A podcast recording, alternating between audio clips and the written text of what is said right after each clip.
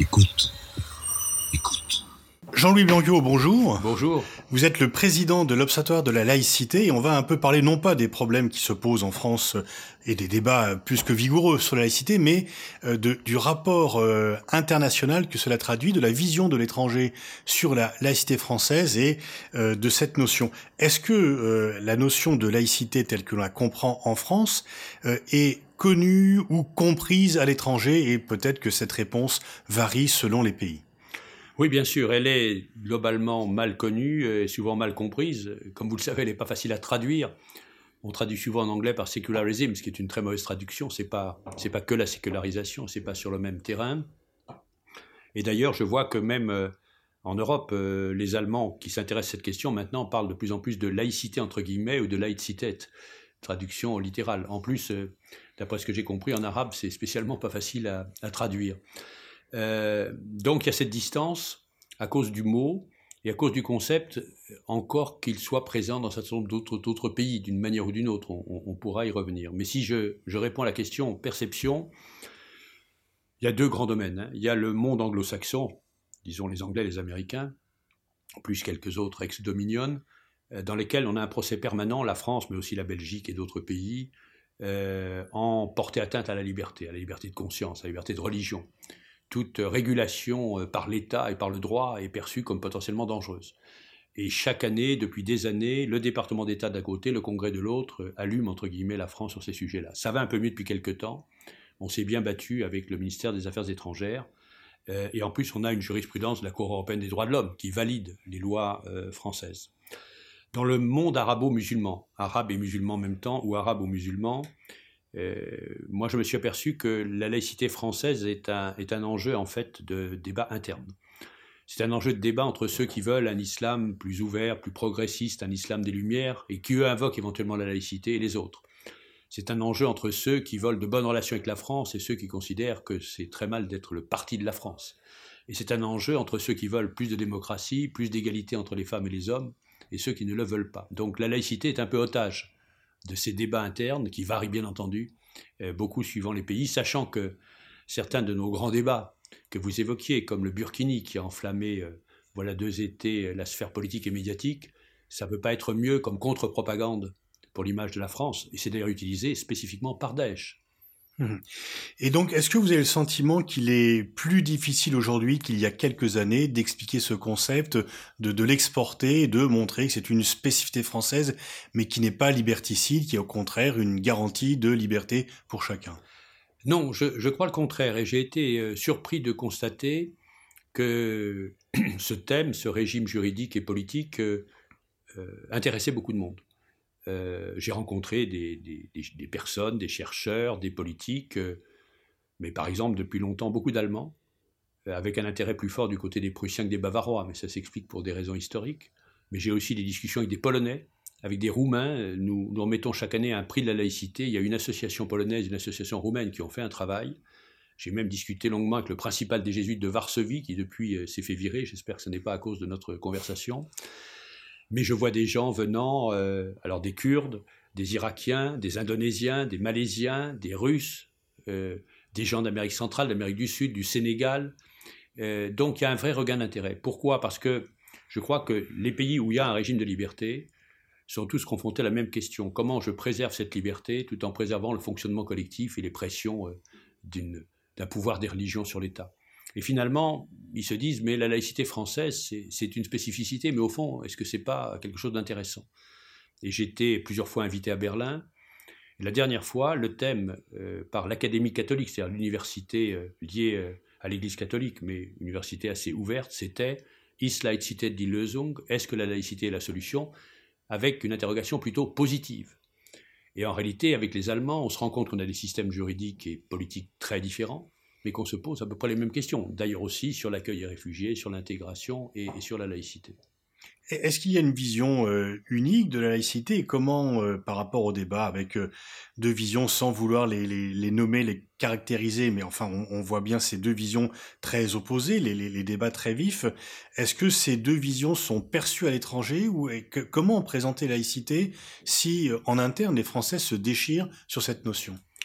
C'est vrai que ça rend la tâche euh, de l'observatoire, la tâche des, pouvoirs publics euh, difficile, parce que les, gens qui suivent l'actualité française, euh, y compris dans des pays lointains, ont du mal à comprendre et sont parfois inquiets de ce qu'ils perçoivent. L'expression a été employée par le président de la République, en tout cas c'est un propos rapporté comme une radicalisation de la laïcité. Euh, cela dit, euh, leurs interlocuteurs, ce sont quand même nos ambassades, c'est nos instituts culturels à qui nous avons demandé, et ils le font, d'ouvrir beaucoup de débats avec des intellectuels, avec des chercheurs, avec des praticiens. Euh, c'est l'Observatoire qui, a beaucoup de contacts internationaux. Et donc là, nous disons ce qu'est la laïcité de l'histoire et du droit. Et ce message est de plus en plus entendu comme un sujet qui mérite réflexion et débat et qui n'est pas perçu négativement. Mais est-ce que l'image n'est pas un peu brouillée par, Vous parliez de l'affaire du Barkini, on pourrait en avoir d'autres. Je me rappelle qu'à la semaine des ambassadeurs, euh, en août 2016, juste après que cette affaire ait éclaté, euh, finalement, les, tous les ambassadeurs disaient que ce, débat et ce caractère irrationnel avaient contribué un peu à ternir l'image de la France et à donner euh, une image, ce qui est quand même paradoxal, d'un pays intolérant. Bien sûr. C'est pour ça que, les, polémiques auxquelles nous sommes habitués, que ce soit sur le plan des idées, des conceptions, mais avec euh, la, violence qui caractérise euh, trop souvent le débat public en France, euh, les fixations sur des points tout à fait secondaires font du mal à la France. Et l'Observatoire rappelle, nous crions parfois un peu dans le désert, mais nous continuerons. Et les responsables, les journalistes, les responsables des médias et les politiques a de la responsabilité. Ce n'est pas être de la censure, mais savoir qu'un mot, qu'une parole, qu'une polémique a un effet qui dépasse largement le territoire national et qui nuit à l'image de la France. Oui, on a un peu le sentiment que certains oublient en fait que nos débats ont des échos, que le monde est, un village global et que ce qui se crie euh, en France est quand même entendu et surtout peut-être aussi entendu par ceux qui seraient nos partenaires naturels, c'est-à-dire que ceux qui sont le plus ouverts à la culture française et au débat d'idées. Bien sûr, c'est tout à fait clair. Euh, bon, par exemple, dans, en Amérique centrale, en Amérique du Sud, où il y a d'ailleurs des éléments de laïcité, euh, par exemple le Mexique qui a fait la séparation des églises et de l'État euh, vers 1860, bien avant la France. Et puis au Maghreb, bien sûr, et, plus globalement en Afrique, où les, les, les, citoyens, pour une part, les entre guillemets élites aussi, sont parfaitement au courant de l'actualité française et de nos débats français, et parfois déplorent cette caractéristique-là. Mais encore une fois, les débats qui se font de plus en plus dans nos centres culturels, euh, la parole qui est portée par nos ambassadeurs, par euh, les responsables du ministère des Affaires étrangères, par l'Observatoire de la laïcité, c'est quand même une parole dont globalement on peut considérer qu'elle prend le pas sur d'autres, parce qu'elle est représentée institutionnellement et qu'elle est aussi euh, conforme à, ce qui devrait être des évidences sur le plan du droit. Est-ce que l'on peut dire que l'observatoire que vous dirigez est un peu le, garant ou l'organisme qui labellise euh, la laïcité ou qui est le plus autorisé à l'expliciter à l'étranger?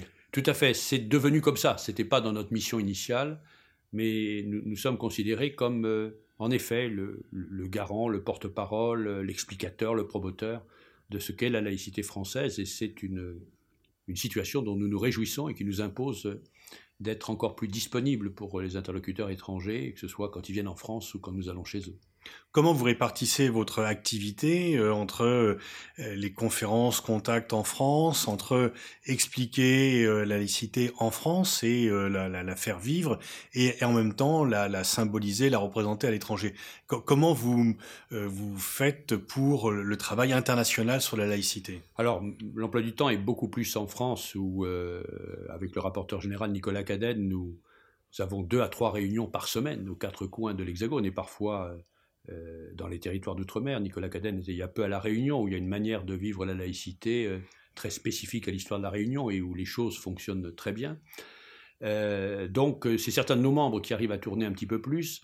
Nous avons aussi parmi nos membres, c'est un, un, vieux nom, le conseiller pour les affaires religieuses, vous connaissez cela, qui est l'homme ou la femme, en l'occurrence l'homme, l'ambassadeur, qui suit les questions de laïcité et de religion auprès du ministre des Affaires étrangères. Il est à la fois membre de l'Observatoire et représentant. Donc euh, Jean-Christophe Possel, pour le nommer, ancien ambassadeur euh, à Abu Dhabi, donc euh, a bien vu ces, questions-là dans le contexte de, ce pays et se démultiplie partout. Et donc on arrive à peu près à satisfaire une partie des demandes. Moi je suis allé plusieurs fois à Alger faire de la formation pour les professeurs d'histoire, de géographie, de philosophie, l'ensemble des professeurs du lycée international d'Alger. J'ai fait à chaque fois des débats à l'Institut culturel avec les personnes qui voulaient venir. J'ai fait des débats publics à Berlin, j'en ai fait à, à, pas mal d'endroits. Mais c'est vrai qu'il y aurait de quoi s'occuper à plein temps pour permettre ces échanges. Encore une fois, en ne tombant pas dans le défaut français de dire euh, nous sommes les meilleurs, mais en n'étant pas non plus euh, culpabilisés. Euh, je crois que la laïcité, c'est un bel outil et je me réjouis de voir qu'il l'intéresse de plus en plus.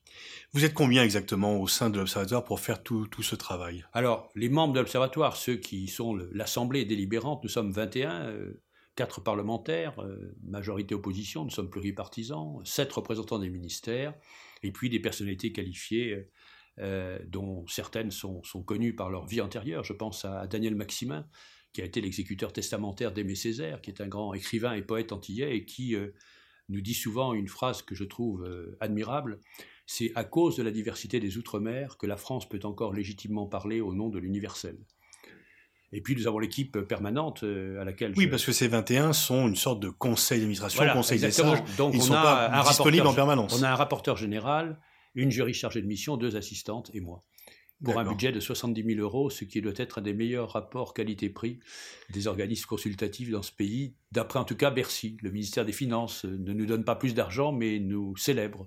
Mais on peut paraître, on peut trouver paradoxal que, vu l'importance mise à la laïcité, vous ayez euh, d'aussi faibles moyens. Est-ce que l'on peut, euh, comme cela, euh, constater que la laïcité est à la fois une, vertu cardinale, quelque chose qui est un, un trésor à préserver, voire à promouvoir, et avoir des moyens aussi limités?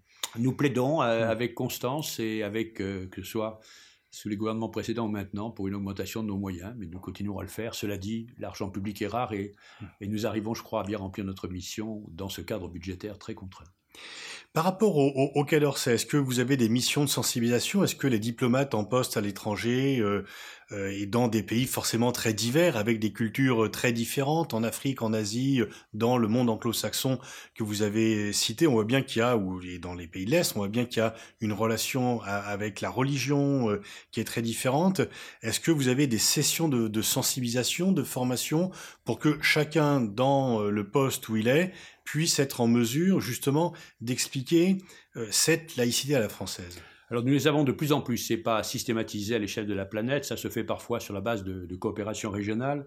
Euh, je dois normalement intervenir euh, le mois prochain avec tous les ambassadeurs de France dans les Balkans, justement sur ces sujets-là, avec des sujets extrêmement intéressants aussi dans le contexte local. Je pense au rapport serbe-albanais et je pense à une forme de, sinon laïcité, du moins de, vivre ensemble entre les religions en Albanie, qui est assez exemplaire, même si euh, ils ont eu aussi maintenant des, dérives.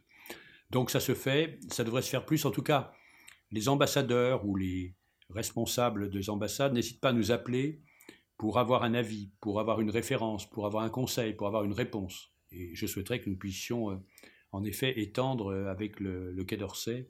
il y a un besoin évident.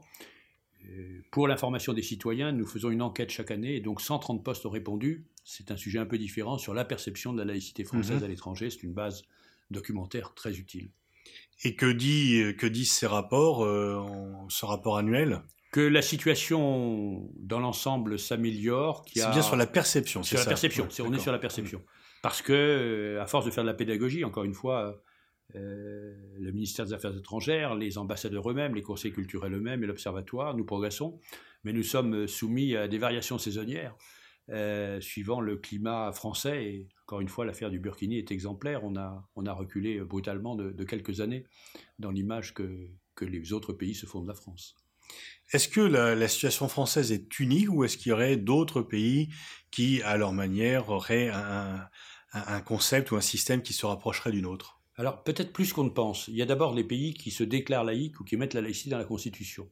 Il y en a un certain nombre, notamment en Afrique, je pense au Sénégal, euh, l'Inde d'une certaine manière, euh, euh, l'Amérique centrale, l'Amérique latine.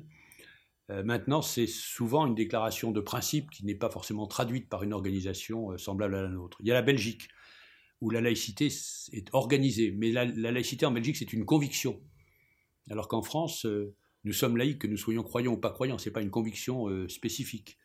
Euh, L'Inde s'affirme laïque, mais on voit le poids des religions et le poids des, même des, possibilités de système judiciaire liés aux religions. Le Brésil et le Sénégal, mais on voit aussi le poids des religions, y compris dans les campagnes électorales. Le Mexique que je citais tout à l'heure, qui est peut-être le plus proche, y compris, euh, comme je le disais, parce qu'il a établi la séparation des églises et des États il y a longtemps. La Tunisie, qui a fait un pas gigantesque avec une constitution ambiguë, qui proclame, qui proclame l'article 1 l'islam est la religion de la Tunisie, mais l'article 2, la Tunisie est un État à caractère civil. Compromis euh, résultant d'un rapport de force, mais c'est un immense progrès, y compris sur euh, l'égalité entre les femmes et les hommes. Euh, mais il y a parfois des similitudes inattendues. les États-Unis, qui, qui baignent de religiosité, où le président prête serment sur la Bible, où le dollar nous explique qu'il faut croire en Dieu avec le dollar, à la séparation des églises et de l'État. il est dans l'amendement à l'article 1er de la Constitution établit que le gouvernement fédéral ne subventionne aucune religion, donc par exemple aucune école privée à caractère religieux. Et puis l'Allemagne, la grande différence en fait euh, avec des pays, disons, libéraux sur le plan politique, c'est la neutralité absolue de l'État, des agents publics et des services publics, qui est très française. Mais je vois qu'en Allemagne, il y a un débat à l'école qui ressemble un peu au débat français. Euh, les lois scolaires sont du niveau des Länder. Six Länder ont adopté des lois qui vont vers une neutralité y compris dans l'apparence vestimentaire des enseignants. Et donc il y a une bataille constitutionnelle avec la Cour de Karlsruhe, qui a rendu un avis du genre euh, l'État est neutre euh, et c'est pas parce qu'un fonctionnaire a un signe religieux qu'il n'est pas neutre. Mais il y a des avis minoritaires de deux juges qui ont tenu un raisonnement complètement français. Le premier, c'est dire certes l'État est neutre, mais enfin l'État c'est pas une abstraction, c'est des fonctionnaires. On ne peut pas dire que l'État est neutre et que les fonctionnaires ne doivent pas l'être. Et deuxièmement, l'école c'est pas n'importe quoi. C'est là où se forment les consciences et c'est là où il faut protéger les enfants, les jeunes d'influence qui pourraient être prosélytes. Donc euh, le débat existe aussi en Allemagne sur ce qui est le plus spécifiquement français, c'est-à-dire euh, la neutralité des agents publics. Il y a également des, entreprises étrangères qui investissent euh, en France, qui emploient. Est-ce qu'elles vous consultent pour savoir quelles sont les règles? Est-ce que vous êtes également en, contact avec le monde économique? Alors avec le monde économique en général, oui. Avec les entreprises étrangères, pas spécifiquement. Nous intervenons d'ailleurs pour les entreprises, comme pour les syndicats, comme pour les collectivités locales, comme pour les administrations, en conseil, euh, dans la rédaction d'une charte, d'un règlement intérieur, d'un document. Euh, nous intervenons pour la formation. Euh, nous intervenons aussi pour donner des, avis en cas de conflit sur une question précise. Et le monde de l'entreprise, des grandes entreprises en tout cas, s'est très bien saisi du sujet, que ce soit les entreprises publiques ou privées. Il y a beaucoup plus de managers qui sont aujourd'hui armés pour savoir ce qui est la question de base, quand est-ce qu'on dit oui, quand est-ce qu'on dit non. Euh, c'est un progrès sensible. Reste le problème des petites entreprises. Moi, j'ai suggéré aux organisations patronales, y compris le MEDEF, qui se mettent d'accord pour avoir des référents laïcité sur un bassin d'emploi, des personnes d'expérience qui puissent conseiller une petite entreprise qui a des RH très faibles, évidemment pas de spécialistes de la laïcité. Mais les entreprises publiques ou privées ont maintenant euh, une vision plus claire des choses, ont, tiré les leçons du passé, euh, euh, évoquent les difficultés au lieu de ne pas en parler et, ont des règles de comportement qui sont assez précises et, assez strictes. Euh, vous parliez des, dégâts éventuels que des débats trop vifs et trop exclusifs peuvent susciter sur créer sur l'image de la France à l'étranger. Qu'est-ce que vous souhaiteriez pour que le débat puisse exister, puisque c'est quand même le sel de la démocratie, mais comment faire pour que le débat puisse s'organiser sans que cela puisse venir ternir notre image à l'international c'est extrêmement difficile, et c'est vrai pour le débat sur la laïcité comme pour d'autres débats.